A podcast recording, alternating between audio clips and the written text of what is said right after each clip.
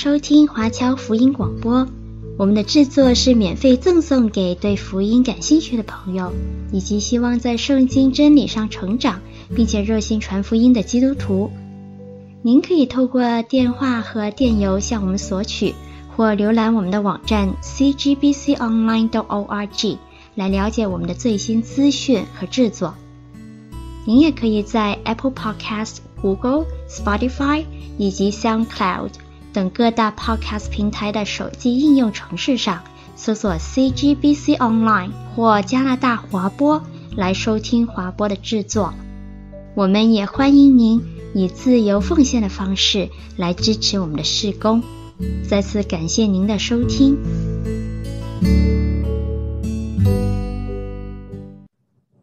啊，我们。呃，帖撒罗尼迦前书呢，即将达到尾声。那么，在最后的部分里，我们会观察到，在保罗大部分的书信里面呢，一般前半段会有教义或者是教导的部分。那在后半段呢，经常会有很多实际的劝勉和生活上的应用。那么，在天上人家前书也不例外。在这之前，十一节。他刚刚结束了他对末日的教导，对末世主再来、关于信徒复活这样的教导。然后呢，他这样结束的时候，他就说：“你们该彼此劝慰，相互建立。”他用这样的话来去结束十一节的经文，也结束第四章的经文。可以说，彼此的劝慰、互相的建立，对于他来说。是一贯的主题，要在这最后劝勉的部分，要让帖撒罗尼迦的教会能够实际的去达成彼此建立的这样一个工作。所以他要为接下来这些实际的劝勉来铺垫。那一般呢，讲到实际的劝勉，都会比较好懂，因为它就是一系列的呃命令的语气，然后就说你们当这样做，这样做，这样做。而且都很简洁，所以当我准备的时候，一开始感觉好像没有什么好说的，我们就读完经，然后照着去做，那不就好了吗？那这个讲到二十秒钟就可以结束了。呃，但是呢，好像不行啊，因为保罗不单单是劝帖撒罗尼迦的信徒这样去做，还给了他们具体的方法和方式，让信徒去明白到底如何。来在主里面彼此的建立，更加重要的呢，是如何来建立神的家、神的教会。所以今天我们会深入的来去看几项很简短，但是含义丰富的劝勉。那整个这一大段的经文，其实是从十二节一直到二十二节。啊，如果我们看整段的经文的话，那他从具体几个方面来去劝勉信徒呢？呃，这个不同的解经家，因为他的劝勉比较分散，所以不同的解经家的归类也是不一样。啊、呃，有的认为是两个的，有的三个的，那最多我看到是八个的，都有不同的呃不同的这样的一个分类。那我自己认为呢，是可以分为五项。那今天呢，我们就来看前两项。那后面呢，第三呃三到五项呢，我们在下一次的讲道当中来去详查。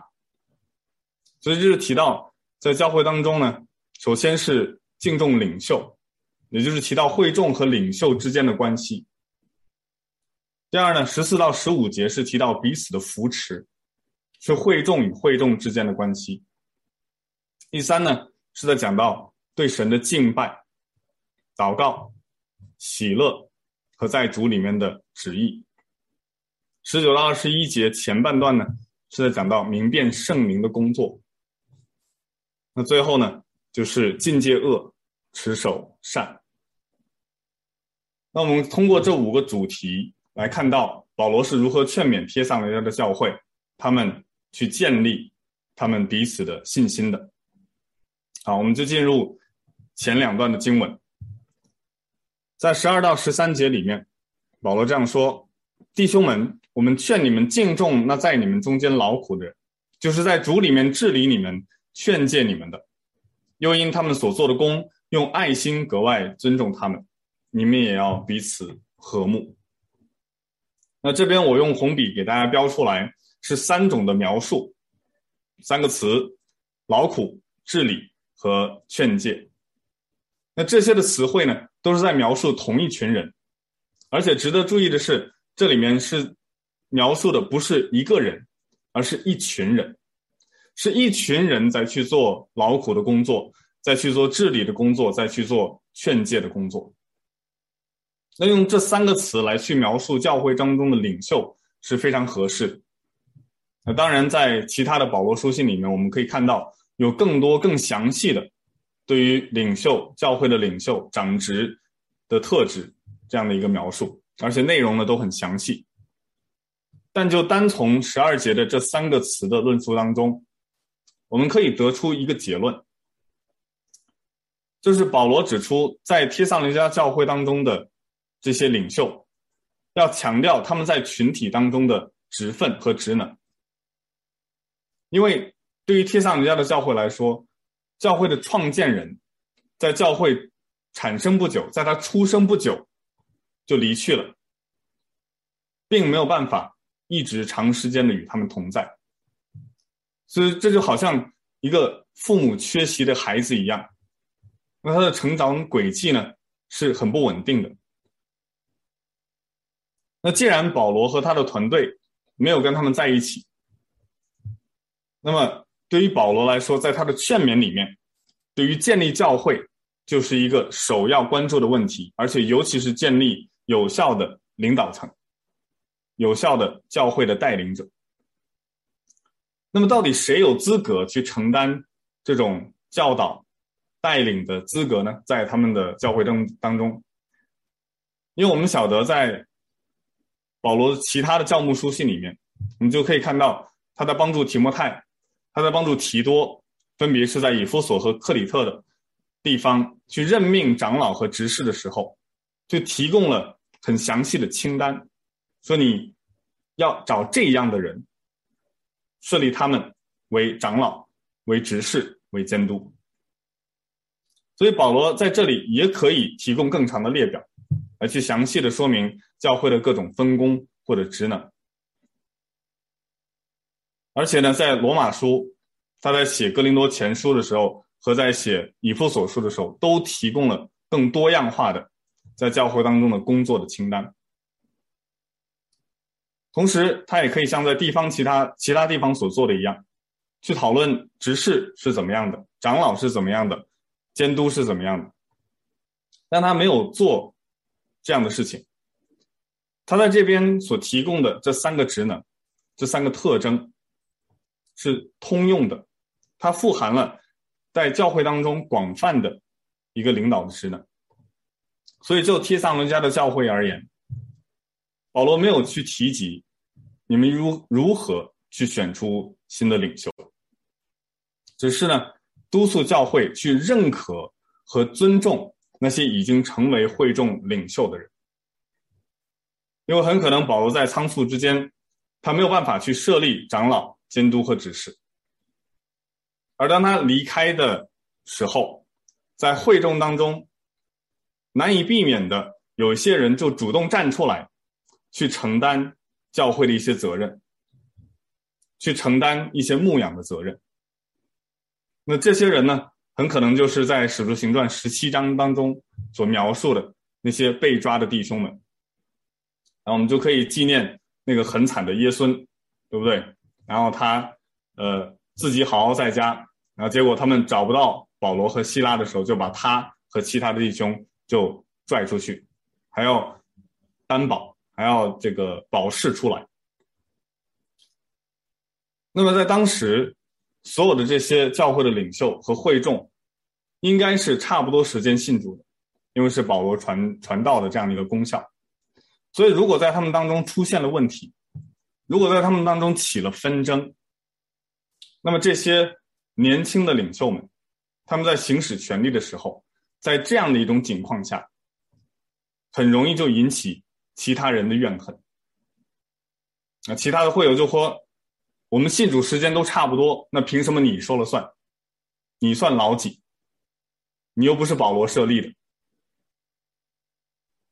所以在这样的一个群体当中，他们还需要面对的是外在的对抗，因为他所面临的逼迫，在当地受自己人的迫害，所以他们不仅要面临外忧，还有自己的内患。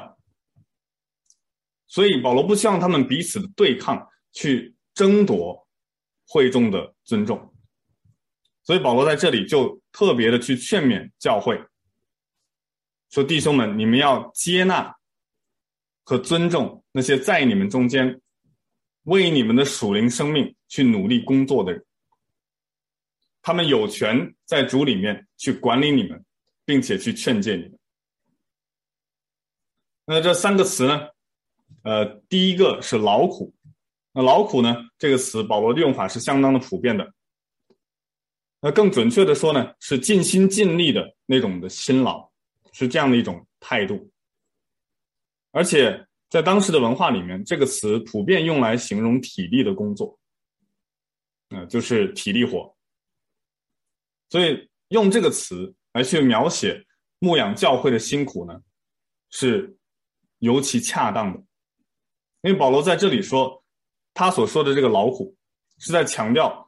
为教会辛勤工作的劳苦，因为他前面的修饰是在你们中间劳苦的人，就是在服侍那些有需要的人群当中劳苦的人。保罗在这里所说的领袖们，就是那些为教会的前景和信徒的利益去付出巨大努力的人，是这样的人。那这些人还有一个特征。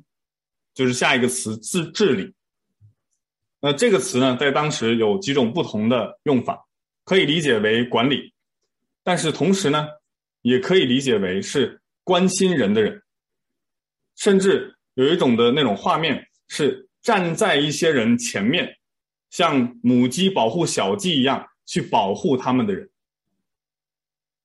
所以治理不单单只是一个高高在上的一种的形态，而是。保护，而是替他们抵挡那外来的攻击。所以保罗所说的治理呢，是以牧养为主要工作的人。所以在主里面这个词就连接治理在在治理和老虎之间，这就表示他是一个属灵的权柄。所以治理的这个权柄，或者是他的这个地位，这些领袖的地位。不是以一种独裁或者是随从私欲的方式来进行的，就像彼得前书五章所说的，不是辖制所托付你们的，乃是做群羊的榜样。但同一时间，这些治理的领袖确实是主所委派去管理信徒的，所以他们的权柄只有在主的赋予下，给他们行使的权柄，他们才能行使。所以说，教会领袖不是拥有自己做主的这样一个权柄，可以我行我素的在管理教会。他们代表的是耶稣基督对于教会治理的权柄。他们受基督的委托，按照他的意愿，而不是自己的意愿，来去管理、监督群羊。那第三个词呢，就是劝诫。那一般劝诫的目的是为了纠正错误的行为。那并不是指说好像爱挑别人的毛病或者爱找别人的麻烦这样的一个意思。它的基本意思就是责备恶行，去改正错误。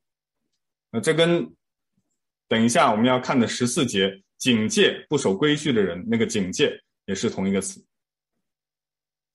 那虽然在今天的教会中当中呢，呃，我们想要去纠正别人的行为，似乎已经成为了一种。呃，政治不正确，好像人与人之间都不可以有纠正的呃行为的这样一种的说法。但圣经一再的提醒我们，他人对自己的纠正是有益的，被纠正的人是有福的。劝诫这个词呢，在当时普遍的被用为是父母对孩子主要的责任之一。所以在这里，保罗用它。来去指教会的领袖和他会众们的关系，是非常恰当的，就表达了会众在他们的信仰当中对弟兄姐妹彼此的行为的那种责任，是需要彼此负责的。在天上人家的教会当中，那些因为教会的工作，他们去领导、去供应以及对他人有影响的这种出类出类拔萃的人，他们才应该被视为是教会真正的领袖。他们的地位和头衔都不是他们在信徒当中被分别出来的原因，而是他们的服饰才是让他们脱颖而出的。真正的基督徒的领袖，不是去炫耀自己的成功，而是有实质的在喂养羊群，不是出于自我自我服务的目的，或者达到某种的自我认知，而是活出呢耶稣基督那样的一个自我牺牲舍己的爱。保罗在这里所列举这些领袖的时候，他们的这种特征，对他们的描述，不是去强调。他们好像拥有什么样的身份，或者拥有多少的学识，而是他们所实实在在做的事情。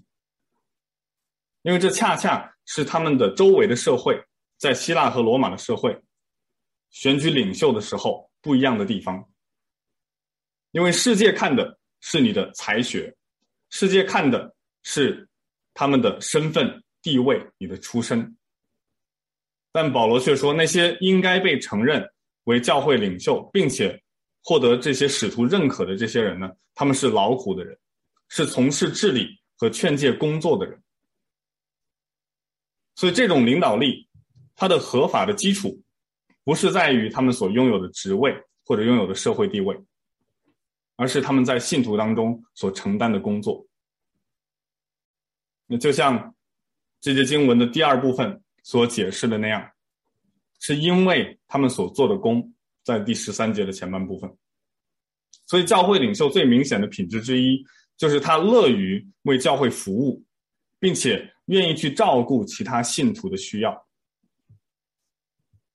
那这样的人呢，他不是因为被任命了某一个头衔，他才去做这样的工作，而是因为看人们看到了他们在这方面的工作，他们才被认众人认为。是领袖，那个头衔是追加的，他们已经实际在做这样的工作的时候，众人才追认、才承认他们领袖的身份。这就好像我们福音堂，我们的教会有理事会，那在上面呢有董事会和长议会，各个的层级都有他们的功用，尤其是在疫情之下，他们为教会劳苦。通过各方面的考量来去保会保护教会的会众，在我们的当中去做治理的工作，包括决定是否关闭教堂，是否要线上聚会，啊，这已经是两年前的了。那么到了今天，两年后的今天，要决定是否重新开实体的聚会，这都是要有很多的讨论，在各方面有很多的思考。需要想到很多的细节，为的就是要兼顾会众的身体和灵魂的需要，不单单是保护会众健康的安全，也是要保护会众信仰灵命的安全。所以这都是在教会领袖的思考范围之内的。所以当他们做出决定的时候，他们的服饰和摆上，他们所付出的时间。精力和能力都是我们应该敬重的。那么，会众对于在我们当中服侍的属灵领袖，他负有哪些责任呢？那保罗在这边不光是说要敬重他们，在第十三节他又提出来，会众应该对他们的工作要有两种的回应，两种的回应。第十三节这边说要用爱心格外尊重他们。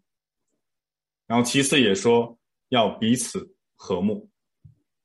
首先是用爱心格外的尊重他们。保罗在这里用爱心和格外这两个词来去修饰会众当如何去尊重教会的领袖。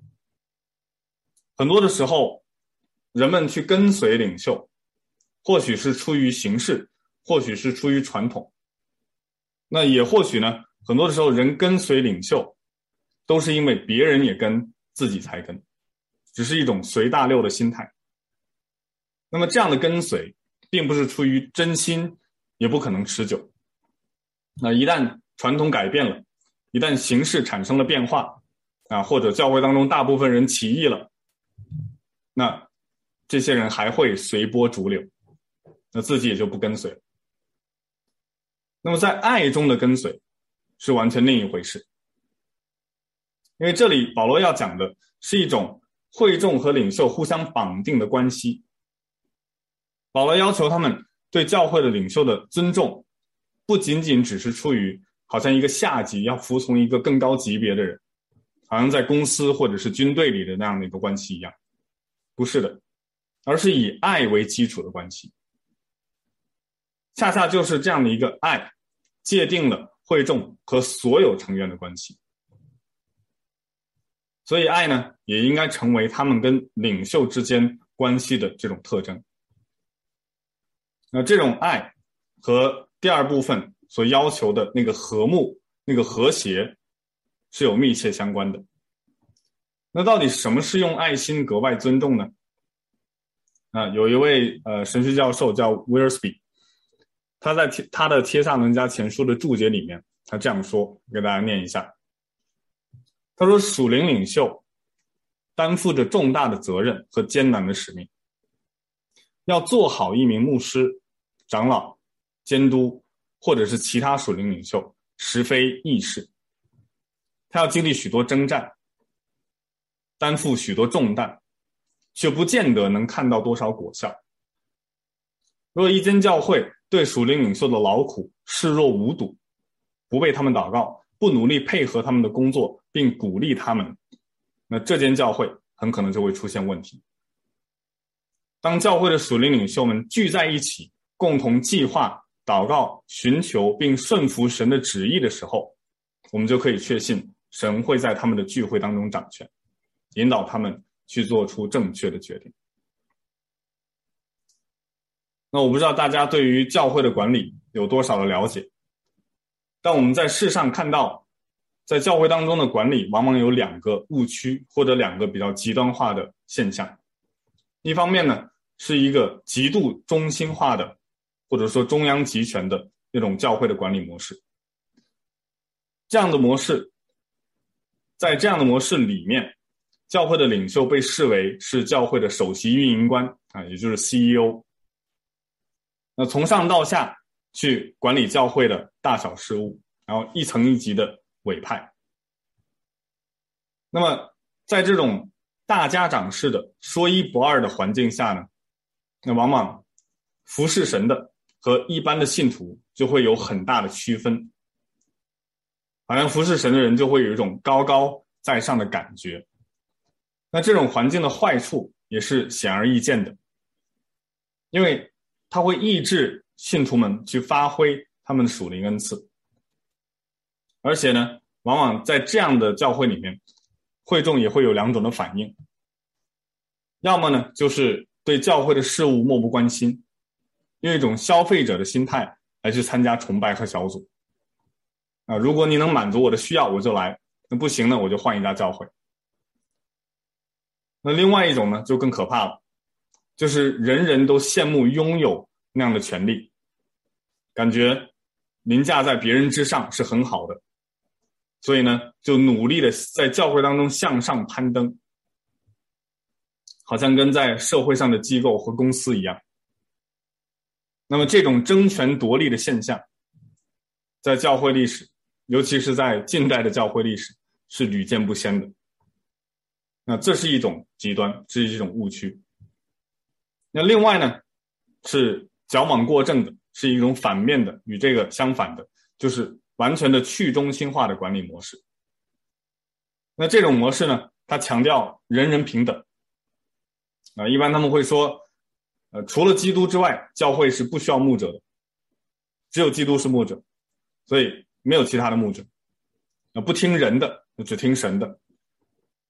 那往往在这样的模式当中呢，每个信徒都觉得自己在所有的事情上都有发言权，一人一票，所以导致呢，谁都不服谁。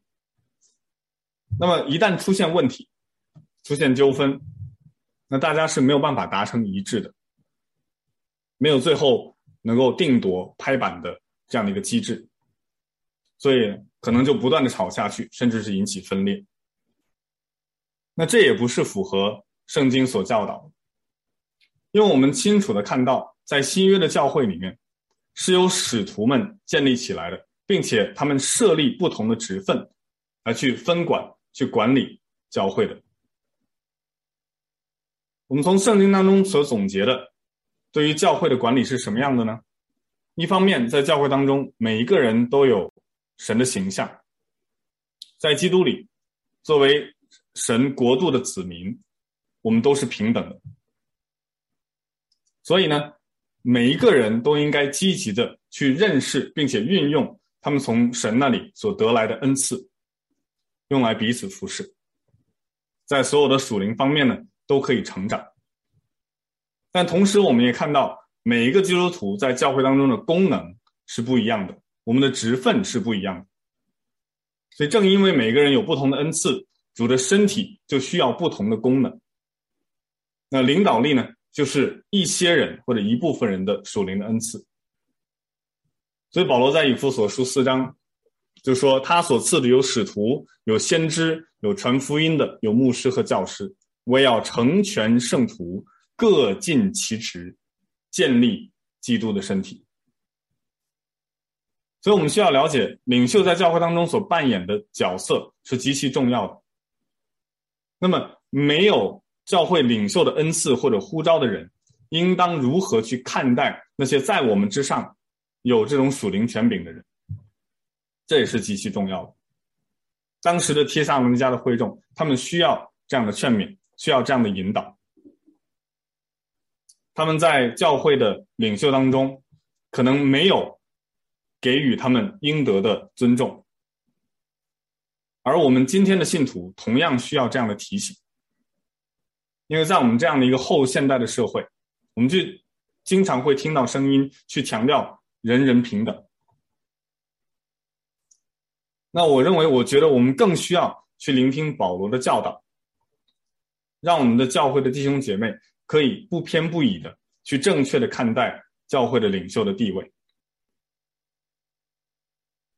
这是要求我们不去搞个人崇拜，不是唯命是从，但是呢，也不是对他们的劳苦、对他们治理、对他们的劝诫不理不睬，认为他们的劳苦是理所当然的，和我们没有关系。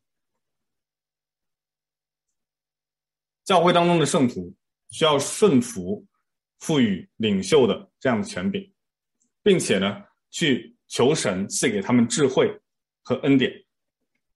来去履行他们从上帝那里所领受的呼召。我们应当常常为教会的领袖去代求，求神能够保守他们，特别是在他们自己的信仰和生活方面，因为我们都是人，都会像任何的人一样去落入试探当中。如果教会的领袖能够得到会众的认可和尊重，祷告和保守。他们的劝诫能够有会众的积极的响应，这将有助于教会的生活和见证，以及信徒之间的和睦。那同时呢，教会领袖自己也应当是那种值得被其他信徒去承认和尊敬的人，要去运用各种的恩赐来去回应各种的需要。那教会对领袖的尊重。不单单只是基于他们拥有恩赐这么简单而已，而是基于他们正确的使用他们的恩赐，不是因为他们有恩赐，而是基于他们正确的使用他们的恩赐。所以尊重呢，不是基于名誉或者是地位，而是基于他们所履行的施工，是向神交账。所以，如果我今天是一个。认为我仅凭我自己是传道人的职分，就应该得到信徒尊重的人，那么我就没有好好的读这段经文，因为是我所做的工我在神面前所摆上的，这是会众所去敬重的。那在十三节的结尾，保罗突然好像转移了话题，说你们要彼此的和睦。那这个看似好像突然的这种转换，并不是完全跟上面没有关系的。在教会当中，尤其是牧养的人和会众之间，当他们的爱彼此增加的时候，和睦才会产生。那反向呢，就是当分歧越来越恶化的时候，仇恨也会增长。那鉴于帖撒尼迦的教会，他们当时的历史背景，他们正在遭受周围不信的人的迫害。所以彼此和睦的相处，这样的一个劝勉就显得尤为重要。所以一个群体，尤其是一个在基督里的群体，他们对于基督和对彼此的那种忠诚、那种和睦，是抵御外部的攻击最佳的防御。保罗知道，这时候帖撒尼迦的教会是不能承受内部的分裂的，尤其是在面对这种外部的压力和逼迫之下。所以，如果他们都能够爱戴他们中间的属灵的领袖，这就提供了一个可以让他们更能够彼此和平相处的环境。神的教会是在领袖的劳苦中，在他们的带领、治理和训诫训诫中而建立的，但同时也是在会众去顺服、去服从这样的劳苦、治理和训诫当中而建立的。所以这也是在接下来十四节他要描述的三种人：有不守规矩的人，有胆怯的人，有软弱的人。所以保罗呢，就把彼此和睦的这样的一个命令放在这两段的衔接当中，因为无论是作为领袖还是会众当中治理的，和这些不守规矩的这些人呢，他们彼此的和睦是至关重要的，因为尤其是他们。会产生冲突，尤其是他们之间当去劝诫的时候，才会出现矛盾。所以，这就进入到保罗的第二个劝勉，就是信徒对彼此之间的态度。十四节说：“我们又劝弟兄们要警戒不守规矩的人，勉励灰心的人，扶助软弱的人，也要向众人忍耐。”那往往我们会看到，如果前面是针对信徒对领袖的态度呢，那这段经文很容易就让人联想到，那就应该是在讲领袖对信徒的态度喽。他们应该如何的去警戒、去勉励、去扶助？那这是很 make sense 的。但是呢，我们看到这里主要讲的对象还是弟兄们，也就是说，他仍然是在对所有信徒讲话。所以这里的劝勉是适合所有的会众的。所以，这样的警戒、勉励和扶助，不是领袖才有的职责，或者说领袖才有的特权，而是每个会众都应该参与。那当然，作为领袖的话，更加要去做这些事情。那每一个信徒都应当分担这样的责任，而不是只是把它交给少数的人去做。每一个人都应该随时准备。去回应和帮助身边的弟兄姐妹。那保罗提到这三种人，或者说人的三种情况：不守规矩、灰心和软弱。那同时也提到呢，对这三种的情况，我们应该有什么样的态度？应该有什么样的做法？警戒、勉励和扶助。那建议对每一种人的光景，要采取不同的方法来去帮助他们。但同时，他又强调，对每一个人，无论他的状态如何，要有相同的态度，那就是耐心和后面的良善。在十四节保罗的这个简短的劝勉当中，它包含了以不同的方式去服侍不同类型的人这样的一个重要性。在教会的生活里面，我们常常会遇到不守规矩的人，可能是因为一些外部或者内在的问题。而灰心抑郁的人，也可能是因为一些以前的生活方式的问题，在一些问题上不断的挣扎、不断的跌倒的人。那这些都有。每一种类型有不同的方法，但是要有相同的态度，就是耐心。但同时也要用针对性的方法来去处理他们特定的问题。那我们一个一个来看，首先是警戒不守规矩的人。那不守规矩的意思呢，是随意散漫或者与整体不统一。他经常在当时被用来形容军队当中的某些士兵，不愿意保持队形。固执的用自己的步伐、自己的步调来去走路。那么，一个有爱的家庭当然可以去鼓励他的成员去追求追求个性化的发展，但是呢，仍然有一些事情，一些重要的、关乎于整个群体的事情是需要步调一致的。如果一个家庭没有这样的规矩和标准，就会乱成一团，没有基本的秩序。那么，关于教会之间，仍然是这样的。那之前我们有猜想过，教会的领袖可能是哪些人呢？呃，往往就是这些可能在他们家里聚会，像耶稣呢，像当时这样的教会的领袖，这些弟兄们。因为保罗当时传福音的时候，就是住在他们家里，所以他们后来呢，可能就发展成为教会聚会的地方。那么，初代的教会，他们内部的这些领袖。可能往往是家境比较富裕的，那同时呢，他们要在经济上也要去负担教会聚会所需要的东西，比如说场地啊、食物啊、接待来往的信徒啊，这样等等。所以以至于保罗在四章十节的时候特别称赞他们的爱心，甚至说呢，他们像马其顿的众弟兄都是这样做的。但同时，在教会当中也有一批人，出于自己的私欲。去利用这些领袖们的爱心，所以在第十一节，四章的十一节，他就警告那些在他们中间吃软饭的，要安静生活，亲手做工。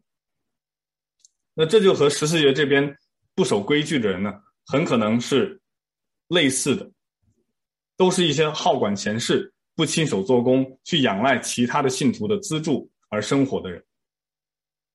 而且以后我们会发现呢。在帖写给帖撒罗尼迦人的第二封信里面，就帖撒罗尼迦后书，保罗再一次处理了类似的问题。那由此可见呢，保罗第一次的这种劝诫，那那些信徒并没有当回事儿。那他在后书又需要去详细的去陈述这样的一个主题呢，就表明这些人他们不仅忽视了使徒的教导，而且也拒绝听从他们的领袖和教会弟兄姐妹的指正。让问题变得更加严重。第二个是勉励灰心的人。灰心这个词呢，往往它的意思是在灵里面微弱或者微小的。保罗可能会想到那些因为教会所经历的迫害而动摇的人，或许呢，他会想到那些对主再来各个方面有怀疑和焦虑的人。保罗很关心那些。为自己的信仰去担心而有动摇的人，或者这些人他们害怕自己的信仰被逼迫，遭受别人来的迫害，他们就怀疑，信心不坚定。也可能呢，因为在主再来之前有亲友的去世，使他们消沉。那无论他们是什么样的境况，帖撒罗尼迦的信徒需要通过彼此的鼓励。来去建立彼此之间的信心，对主的信心。这就好像保罗之前打发提摩太前去兼顾他们，在他们所信的道上去鼓励他们。那同样呢，提摩太回到保罗那里的时候，把帖撒罗尼迦人信心坚定的消息也带回来，那就反而又去坚定保罗的信心，在他所处的环境当中给他带来安慰。所以保罗提醒教会，灰心的人是需要在教会当中那些更有信心的成员去鼓励的、去建立的、去扶持的，以让他们能够坚持下去。他们需要我们的勉励。那“勉励”这个词啊，在圣经当中也可以翻译为安慰。啊，之前四章的最后和五章的十一节那两次提到彼此劝慰的时候呢，也用的是这个词。这个词的含义，它不是一个站在远处的，好像给出教导、给出指引、给出指示的，不是去责备胆怯的人，而是靠近他们，来到他们的旁边，温柔的与他们交心。所以，我们应当陪伴这些邻里微小或者邻里软弱的人，而不是仅仅的对他们去高谈阔论一些属灵的道理，教他们怎么样去做。那第三呢，就是扶助软弱的人。那这里的扶助，他的这个语气啊，有牢牢抓住的这样的一个情感，就你们要牢牢抓住那些在你们当中软弱的人，千万不要让他们跌倒。那么究竟谁是软弱的信徒呢？啊，保罗没有明说，但估计帖撒罗尼迦这些收信的教会的这些人，他们自己应该知道。在他们当中，谁是软弱的？那这里的软弱有可能是指身体上或者是经济上有需要的人。那么这样的人很可能他就是在社会的边缘，或者是很底层的。那么如果是这样这样一群人，保罗就是在强调那些社会遗弃的、社会受到社会排挤的，那在教会当中，我们应当接纳。那同样呢？这个词也可能是指属灵上的软弱，可能保罗考虑到那些容易受到诱惑而犯罪的人，容易跌倒的人。那无论如何，保罗都是在强调贴上人的贴上人家的信徒要看见，并且去照顾群体当中的需要。那扶助这个词呢，有依靠或者是守着一个人的意思。软弱的人往往很害怕孤单。那么，信心坚强的基督徒就应当守着他们，去关怀他们，给他们所需要的支持。尽管他们可能有信心的不足或者是胆怯，但呢，他们最需要的是受到在主里面的鼓励，让他们能够被看见，让他们知道自己在教会里面是被重视的。他们可能很少有很多的天赋。但是呢，在弟兄姐妹的鼓励下，可以去发挥和发展自己的恩赐，去为教会去做出贡献，让他们体会到在群体当中的位置和他们存在的价值，就是扶持、扶助软弱的人。在教会和团契的生活当中，我们会面临不同的挑战，有些可能会因为信心软弱而丧胆，有些可能因为诸事不顺而灰心。也有一些可能因为游手好闲而惹是生非，但无论是什么样的人，我们都有责任用针对性的方法和一视同仁态度来帮助他们。所以，我们对每种的情况要有不同方式的去处理。所以我们不能去鼓励不守规矩的人，然后让他们继续不守规矩；也不是去严厉的去警告那些灰心和软弱的人，这样他们反而会更加消沉。所以保罗在这一段的劝诫里面有两个方面是值得我们注意的。首先，保罗是讲这三种人，不是说教会里面只会有这三种的问题，而是一种代表性的，因为问题很多，但是这三种呢，可能代表了大部分帖撒罗尼迦教会的需要。但当然，在教会当中人的需要绝不仅仅只有这三种。另外呢，这段经文也强调。我们在帮助人的时候，必须要清楚他们的需要，不能什么都不懂，然后就一上来就马上告诉他们你应该这样这样这样做，这不是在帮助他们。如果我们不去分辨他们现在是什么样的光景，就不能合情合理的对他们提供属灵的帮助。所以这样的话，我们就需要针对每一个人，有对他个人量身定做的这种的。帮助和劝慰，那这样的开展呢，并不容易，需要花时间和精力。所以保罗紧接着又强调要向众人忍耐。那忍耐呢，是当然是基督徒很重要的品格，实际上呢，也是在哥林多前书在爱的诗篇里面，我们看到是爱的体现。那它也是圣灵的果子的其中一个。在更多前书爱的诗篇里面，就把恒久忍耐和不轻易发怒联系起来。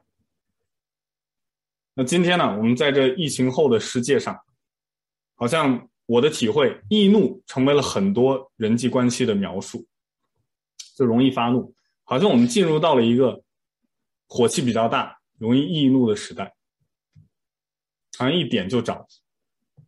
那天我自己在这个呃加油站加油，然后就看到呢有一辆车插队，然后不单插队，还下来和工作人员争吵。甚至呢，用一种种族歧视的言辞来对待那个亚裔的工作人员。然后就在前两周，我太太 Indigo 去超市买菜的时候，就亲眼看到一个顾客和店里的员工争吵，而且还大打出手。那这样的事情发生的频率好像越来越高。那当时的教会内部有很多的阶层。有奴隶，有奴隶主，还有自由人，还有很多的种族，有马其顿人，有希腊人、罗马人、犹太人。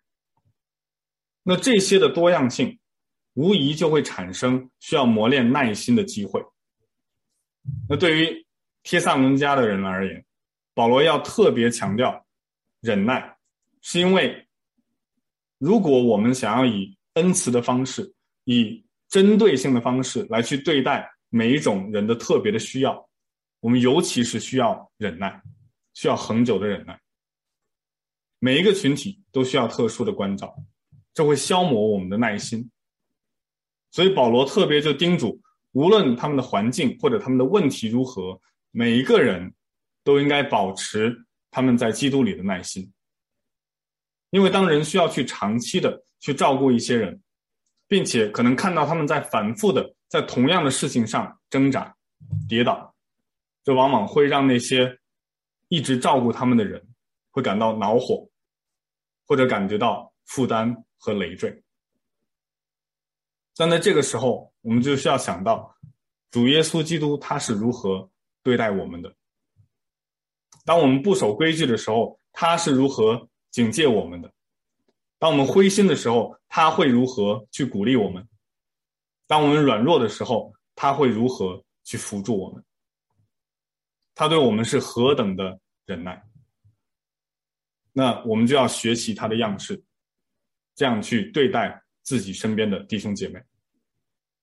那另外一点必须要强调的是，任何的人都可能会产生不守规矩的时候，也可能有灰心和软弱的时候。人总是会遇到这样那样的问题，所以我们不要觉得这三类人好像他们就是定性了，给他们定性了，就贴上一个标签，然后他们永远不可能改变了。如果是这样的话，那保罗没有必要去劝劝勉信徒去向他们行这些事情，去帮助他们。正是保罗看到了他们在未来在基督里那种可能的改变，那种荣耀的样式，他们会成为的。那样的一种属灵光景，他才特别要劝勉信徒彼此之间要做这样的事情，去帮助他们在主里成长。而且，对于教会的领袖来说，尤其需要对这样的弟兄姐妹有更多的忍耐和关爱。那这就跟之前所说的领袖的特质是类似的。这样的话，才能够成为众弟兄姐妹的榜样，去效仿。那么接下来，保罗又继续说：“你们要谨慎，无论是谁，都不可以以恶报恶，或是彼此相待，或是待众人，常要追求良善。”那这里呢，保罗从第二人称的“你们”就转向无论是谁，就是说所有人，教会的每一个成员都需要为自己的那种行为去负责的，不光是领袖如此，贵重也是一样。那这边的劝勉。很显然是分成两个层面，一个是消极的，一个是积极的。消极的就是不可以恶报恶，在别处的经文同样也提醒信徒不可以恶报恶。在罗马书第十二章那边的劝勉里面也说，不要以恶报恶，众人以为美的事要留心去做。呃，跟这边是如出一辙。彼得前书三章九节说，不以恶报恶，以辱骂还辱骂，倒要祝福。因你们是为此蒙召，好叫你们承受福气。那这些书信当中的劝勉呢，都可以追溯到主耶稣基督自己还在世的时候，对门徒们关于爱仇敌的教导。提萨门的信徒，他们正在遭受犹太人或者是外邦人的逼迫的时候，那种以牙还牙的想法，必然深深的吸引他们。对于在他们当中懒惰、不守规矩的人来说，用一种报复性的惩罚，可能也是很诱人的做法。因为保罗明白，人面对恶的时候的自然倾向，就是复仇，就是报复，就是以恶报恶。但保罗向基督徒们提出了一个巨大的挑战，无论是在教会内部，在弟兄姐妹彼此的相交，面对很难相处的信徒，或是在教会的外部，在与其他人，尤其是那些面对逼迫我们的人，我们都要像基督一样，这样我们的信仰才是一种对基督那种坚忍的信心，是一种经得起考验的信心。我们可以在最难的时候去从神那里得到力量，即使在最恶劣的光景当中，也能活出美好的见证。那当然，效法基督不仅有消极的一面，还有积极的一面，就是追求良善。那这边呢，特别提到说要常要追求，那就是比之前消极的那个层面更进一步的教导。基督徒不但要拒绝以恶报恶，但更加的应该追求。良善，那行善的这个概念呢，是很普遍的。那我们经常会听到这样的，呃，尤其是不信的人啊，对于基督教信仰的这个评价，就是啊，宗教嘛，都是劝人向善。但是呢，是不是善都是有同样的定义呢？对于犹太人的观念当中，行善呢，要包括接待陌生人，去周济穷人，或者是帮助其他有需要的人。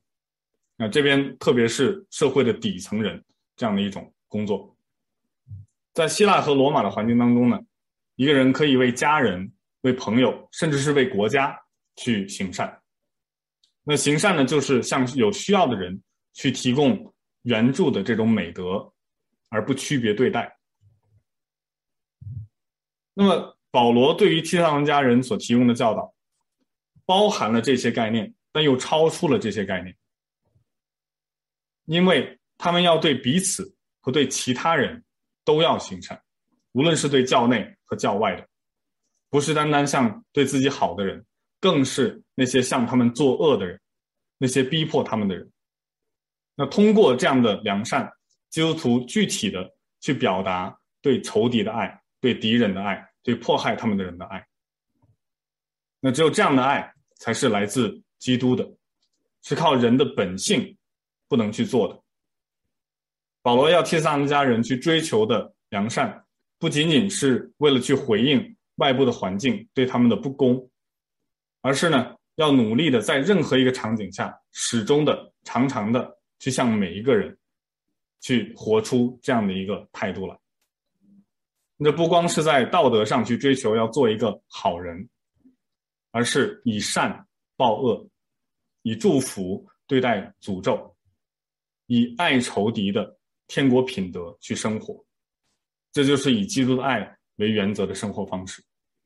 这样的方式不仅仅是对教内的弟兄姐妹，也是对教外的人。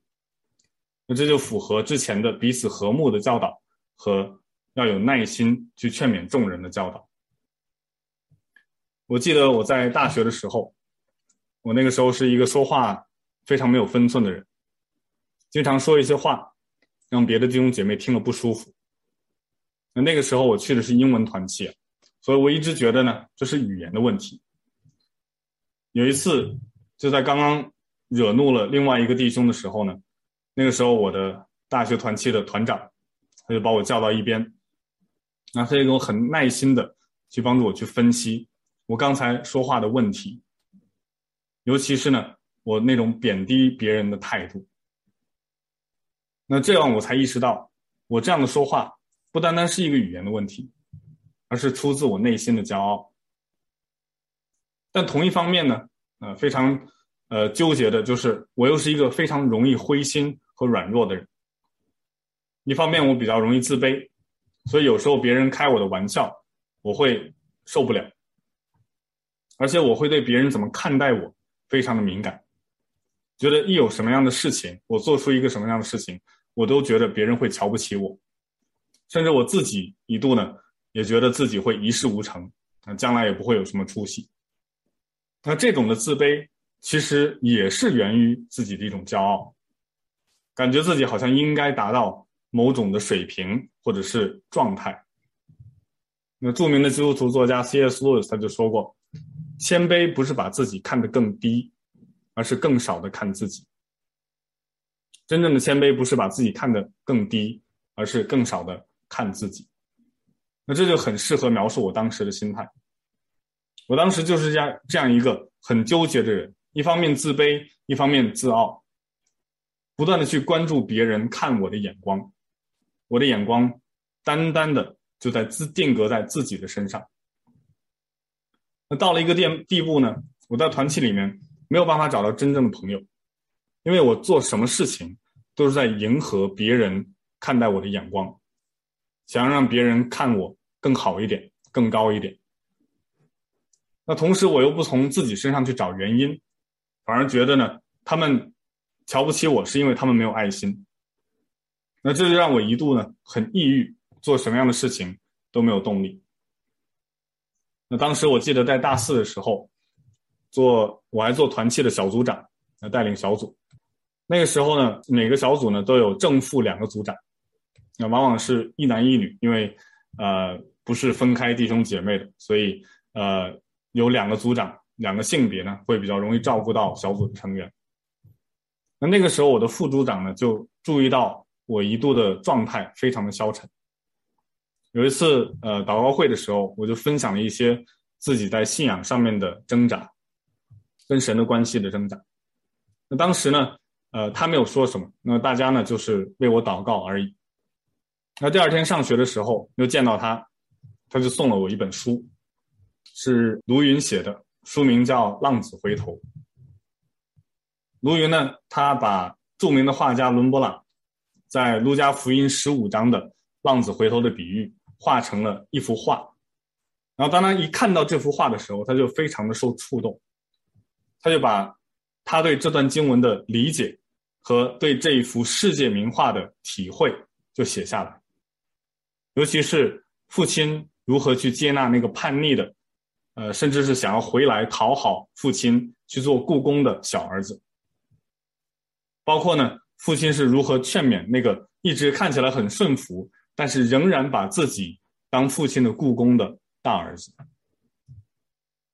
那这本书对我的影响很大，我在看完以后，从那个时候开始，我才真正的去体会天父对我的爱，我才更少的去看自己，更多的去关注。别人的需要，那这些都是我在生命当中，在我最需要的时候给予我警戒、给予我勉励、给予我扶助的人。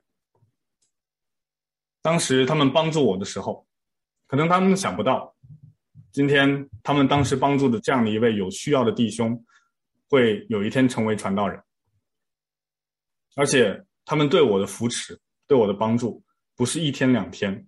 不是一次两次，因为我那种状态是反反复复的。